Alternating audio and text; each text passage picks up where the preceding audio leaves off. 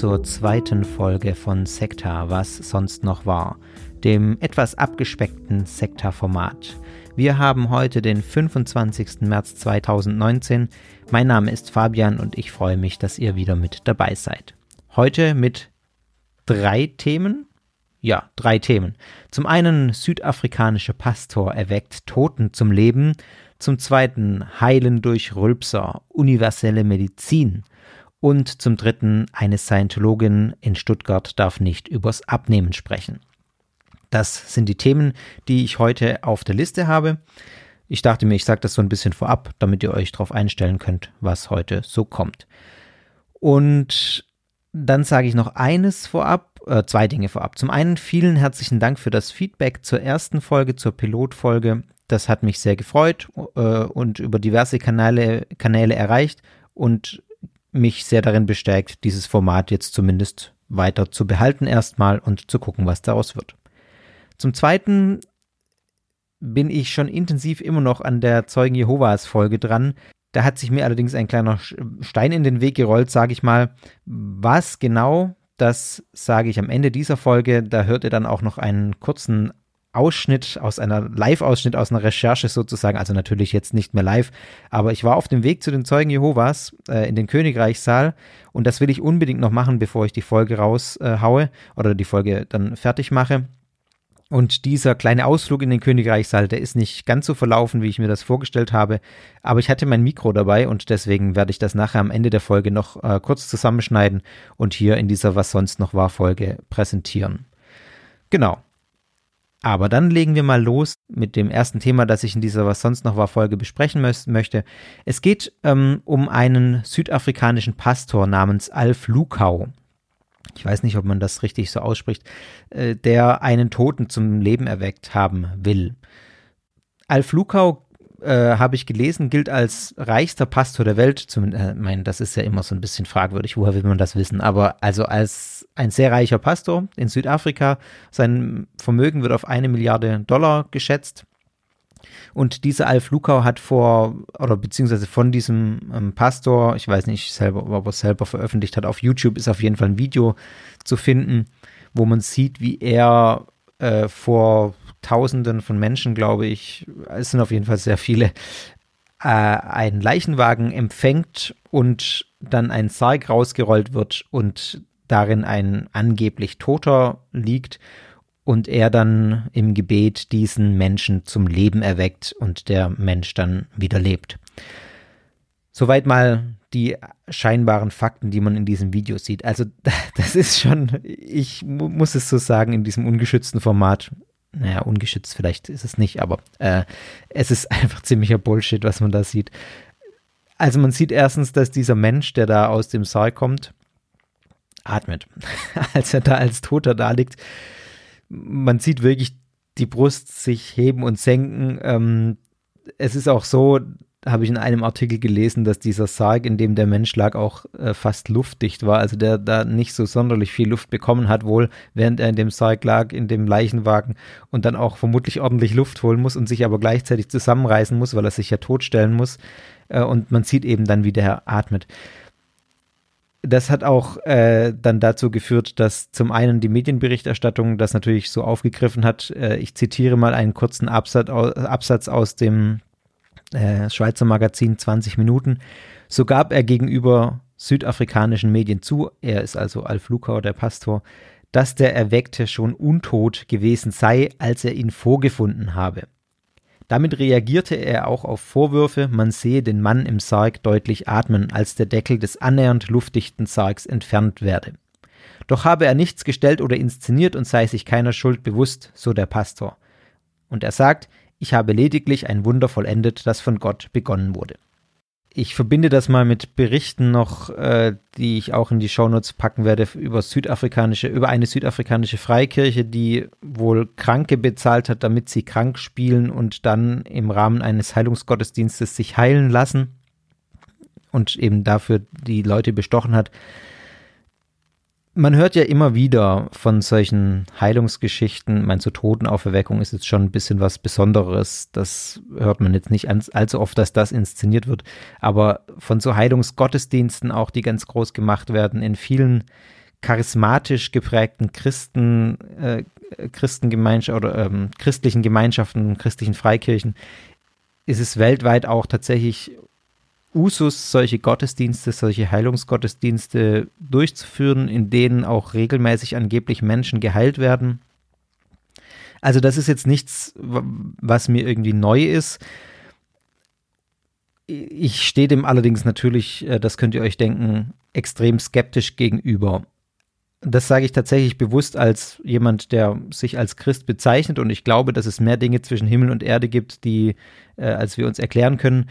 Aber bei Heilungen in, in solchen Formen äh, bin ich schon enorm skeptisch, sage ich mal. Also ja, ich glaube, dass wenn Gott heilt, was ich jetzt nicht für ausgeschlossen halte, er dazu aber keine ähm, bombastischen Heilungsgottesdienste braucht. Also ich halte das im, im Prinzip kann ich es, glaube ich, fast so pauschal sagen, äh, halte ich das alles für Show und äh, ja, natürlich, wie gesagt, ich, ich will gar nicht sagen, dass in Einzelfällen, das ist ja auch medizinisch erwiesen, dass es Fälle gibt, wo man einfach unerklärliche Heilungen hat, die sich auch Mediziner nicht erklären können.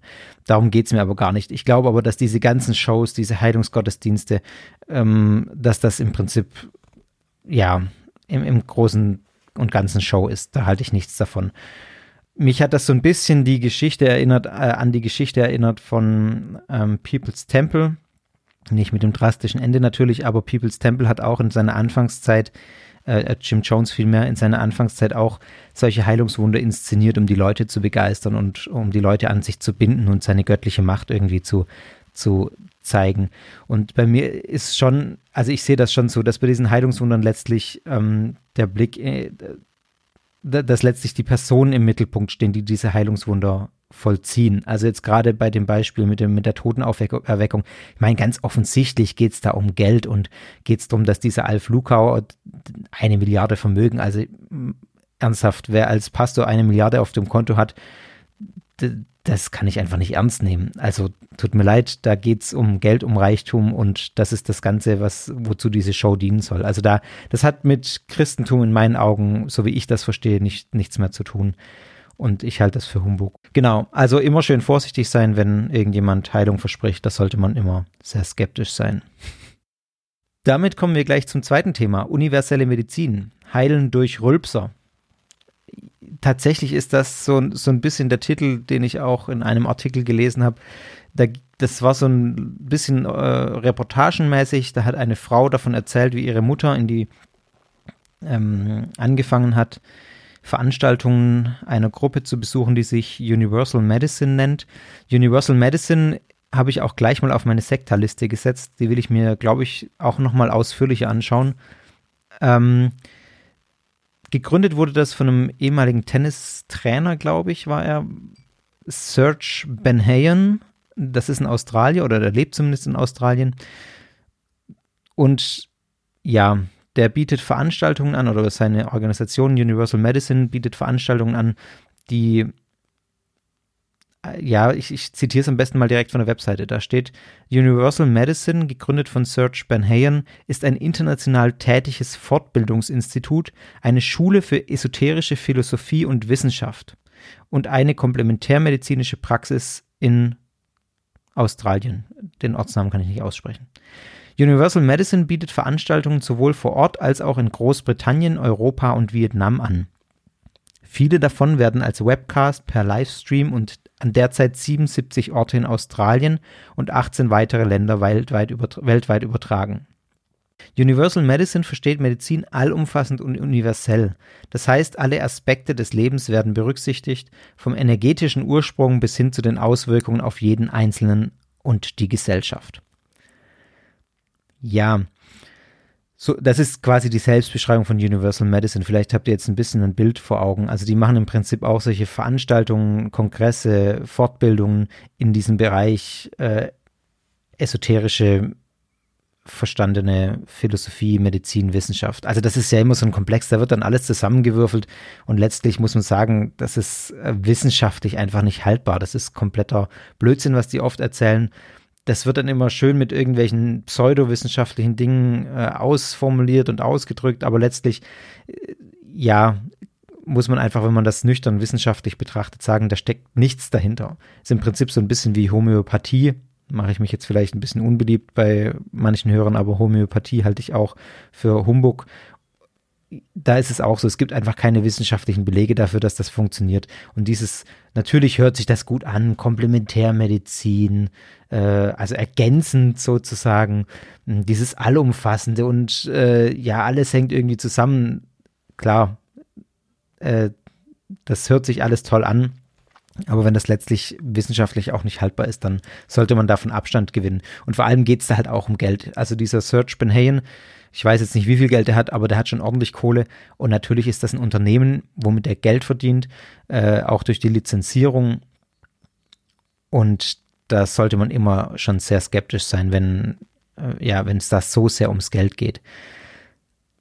Serge Benhayen behauptet auch von sich, er sei die Reinkarnation von Leonardo da Vinci. Da wäre ich auch schon mal sehr skeptisch. Und in diesem Artikel, der mich darauf gestoßen hat, da berichtet nun eine Tochter davon, wie ihre Mutter damit beginnt, die entsprechenden Veranstaltungen von Universal Medicine zu besuchen und äh, dann auf einmal anfängt, zu Hause auch lächerlich laut zu rülpsen und lange zu rülpsen, um die schlechten Geister auszutreiben, wie sie selbst sagt.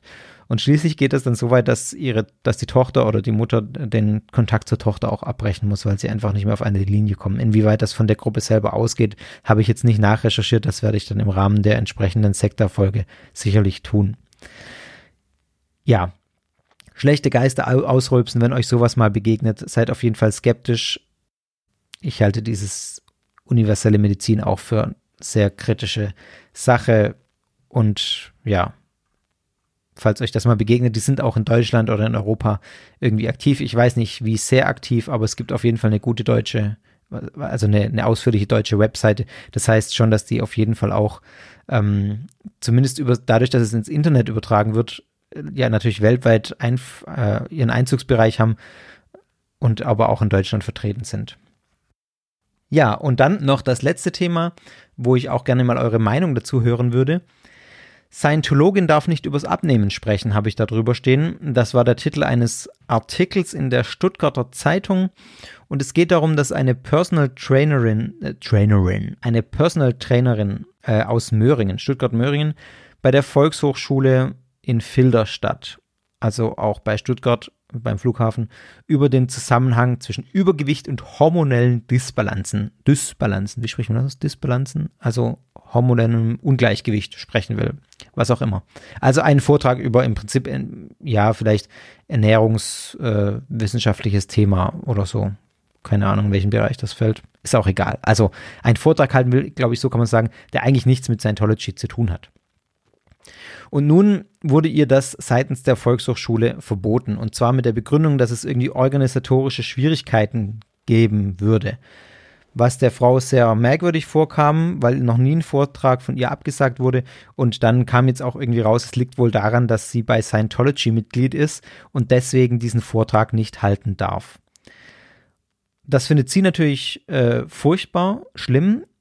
Sie sagt auch, sie trennt Privates und Berufliches sehr. Also sie nutzt solche Veranstaltungen auch nicht, um über, über Scientology zu reden.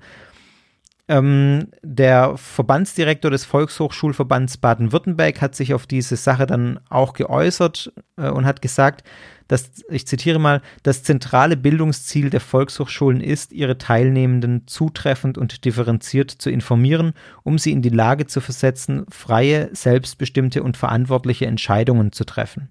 Deshalb müssten Volkshochschulen auf parteipolitische und weltanschauliche Neutralität achten. Dabei lehnen sie jedoch nicht Personen bestimmter Religions- oder Parteizugehörigkeiten ab, sondern tragen Sorge dafür, dass der Unterricht im Namen der VHS zum Schutz der Teilnehmenden frei ist von parteipolitischer oder weltanschaulicher Überwältigung oder solchen Überwältigungsversuchen durch Kursleitende. Und weiter, jede Form, auch vermeintlich leichte Formen der Indoktrination oder Missionierung müssten ausgeschlossen sein.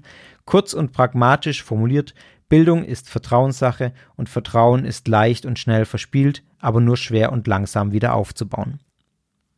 Ja, soweit mal von dem Verbandsdirektor des Volkshochschulverbands Baden-Württemberg, Hermann Huber heißt er, der das äh, gesagt hat. Ich muss sagen, ich bin ein bisschen zwiegespalten. Ähm, das heißt, ja, im Prinzip finde ich die Entscheidung richtig, dass, äh, dass die Volkshochschule hier eine Grenze zieht. Allerdings frage ich mich schon häufiger, wie man mit solchen Dingen umgehen sollte. Ich grundsätzlich ver vertrete ich nämlich die Ansicht, dass Aufklärung besser ist als Verbot. Also es ist besser, über Scientology aufzuklären, als einfach alles zu verbieten, was mit Scientology zu tun hat. Allerdings bei Scientology ist schon auch nochmal ein Grenzfall. Also Scientology ist in meinen Augen keine Religion, sondern ist in meinen Augen auch keine religiöse Gemeinschaft unbedingt, sondern ein Unternehmen, äh, das sich in den Mantel der Religion hüllt, um ein größeres Ziel zu verfolgen. Zum ersten natürlich äh, Geld und zum zweiten äh, ja einfach Grundsätze vertritt, die nicht mit einem demokratischen Staat vereinbar sind. Also Scientology wird ja auch vom Verfassungsschutz beobachtet das, was ich jetzt gerade sage, ist alles meine eigene Meinung, äh, nur dass das klar ist. Ähm, genau. Äh, also, wenn man sich Dianetik zum Beispiel von Hubbard durchliest, die Vision eines perfekten Menschen, äh, von einer Welt von Clears, wo ja keine Fehler mehr existieren oder was weiß ich, also da, da kriegt man schon irgendwie eine Gänsehaut. Und da muss man auch an äh, geschichtliche Zeiten denken, an die man jetzt nicht unbedingt denken will äh, in Deutschland vor allem. Also das ist in meinen Augen eine wirklich gefährliche, gefährliche Ideologie, die Scientology vertritt. Und deswegen bin ich da auch nochmal skeptisch, ob das, wie man damit umgehen muss, soll. Ich habe da noch keine, keine ganz klare Meinung dazu. Wie gesagt, grundsätzlich sage ich eigentlich, dass Aufklärung besser ist als Verbot. Und ich finde es auch äh, wichtig, über Scientology immer zu reden und darüber aufzuklären, auch wenn das nur sehr, sehr wenige Leute in Deutschland sind, die, die haben wirklich nicht so unfassbar viele Mitglieder im Vergleich zur Gesamtbevölkerung. Aber es ist trotzdem wichtig, darüber aufzuklären, weil ich glaube, dass auch daran liegt, dass wir so gut aufklären in Deutschland über Scientology, dass eben so wenige Mitglieder ähm, dort sind. Aber da wäre ich mal gespannt darüber, was denkt ihr darüber? Findet ihr das richtig, dass ein Mitglied von Scientology nicht ihren Beruf ausüben darf, der mit Scientology ja nichts zu tun hat. Natürlich, man könnte argumentieren, man sitzt ja nicht in jeder Stunde da drin und man weiß auch nicht, äh, inwieweit dann diese Stunden gelenkt sind von ihr, auch wenn sie selber sagt, sie macht das nicht. Aber Scientology ist nun mal auch äh, ganz groß auf dem Lebenshilfemarkt sozusagen, also hat da entsprechende Angebote, wofür sie auch Geld nehmen und so ein bisschen in die, in die Richtung könnte man ihr Thema äh, ja auch deuten, Übergewicht und hormonelle äh, Disbalance ich bin da unentschlossen. Ich wäre aber gespannt auf eure Meinung. Was sagt ihr dazu? Könnt ihr mir ja mal sagen bei Twitter, äh, Podcast oder als Kommentar unter die Folge oder per E-Mail guru.sekta.fm. Ja, und dann noch der letzte Punkt dieser zweiten Folge, was sonst noch war. Mein missglückter, sage ich mal, ja, so ganz stimmt's nicht, aber etwas anders verlaufender Besuch bei den Zeugen Jehovas, als ich ihn mir vorgestellt habe. Ich hatte mein Mikro dabei, bin ins Auto gestiegen und zu den Zeugen Jehovas gefahren. Ich konnte natürlich nicht dort ähm, die Leute, mit denen ich gesprochen habe, aufnehmen, ohne dass sie es wissen. Das darf ich ja nicht. Aber ich habe davor aufgenommen und danach im Auto. Und das spiele ich euch jetzt mal einfach noch ein. Und äh, genau, hoffe euch damit Lust auf die, äh, auf die, auf die Zeugen Jehovas Folge zu machen, die dann sicher bald kommen wird sobald ich es geschafft habe, nochmal zu den Zeugen Jehovas zu gehen. Warum, das werdet ihr gleich hören. Dann sage ich an der Stelle schon mal Tschüss, bis zum nächsten Mal bei Sekta.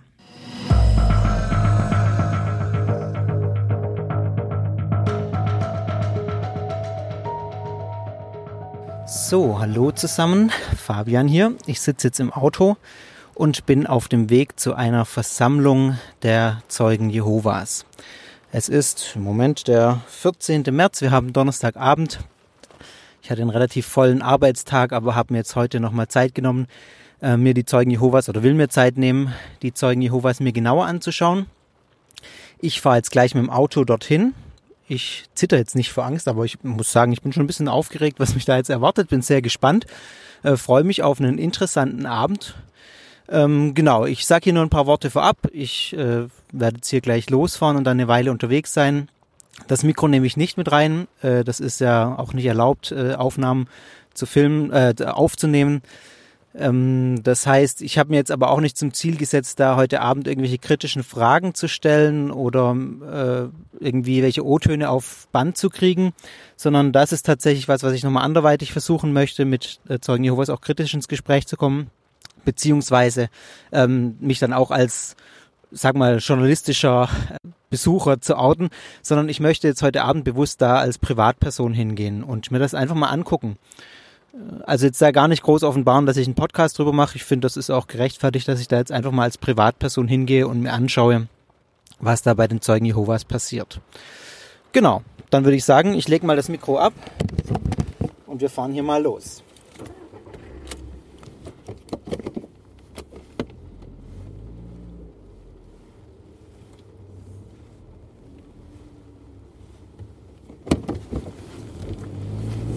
Es regnet auch leicht. Oh, wenn das mal kein gutes, äh, kein schlechtes Vorzeichen ist für den Abend, ich hoffe nicht.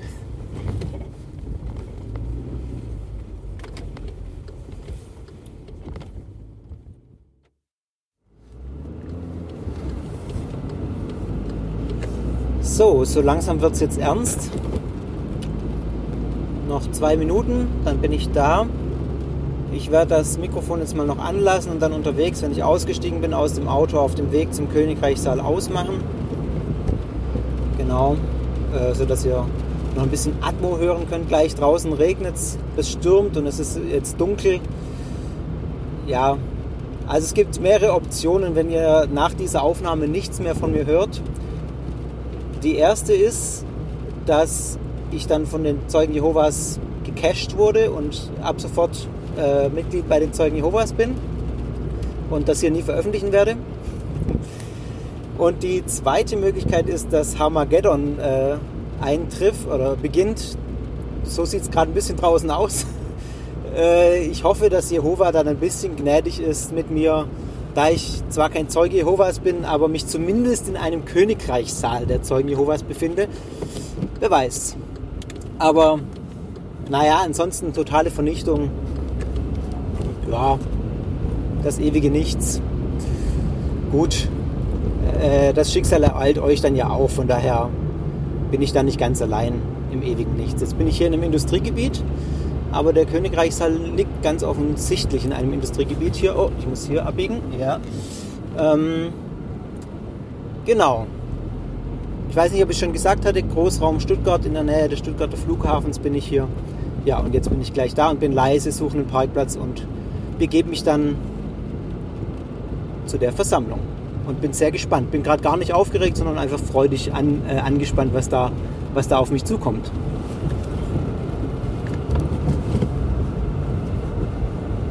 Ah, hier ist das Schild Königreichssaal Jehovas Zeugen. Da ist stockdunkel und ich sehe niemanden. Naja, steigen wir mal aus und gucken.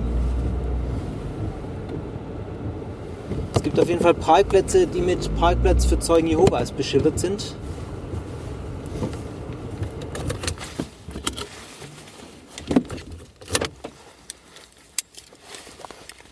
Noch mein Handy auf lautlos stellen. Ich stehe jetzt hier tatsächlich auf so einem Parkplatz, der direkt für Zeugen Jehovas reserviert ist, aber ich gehe davon aus, dass ich für heute Abend darunter falle.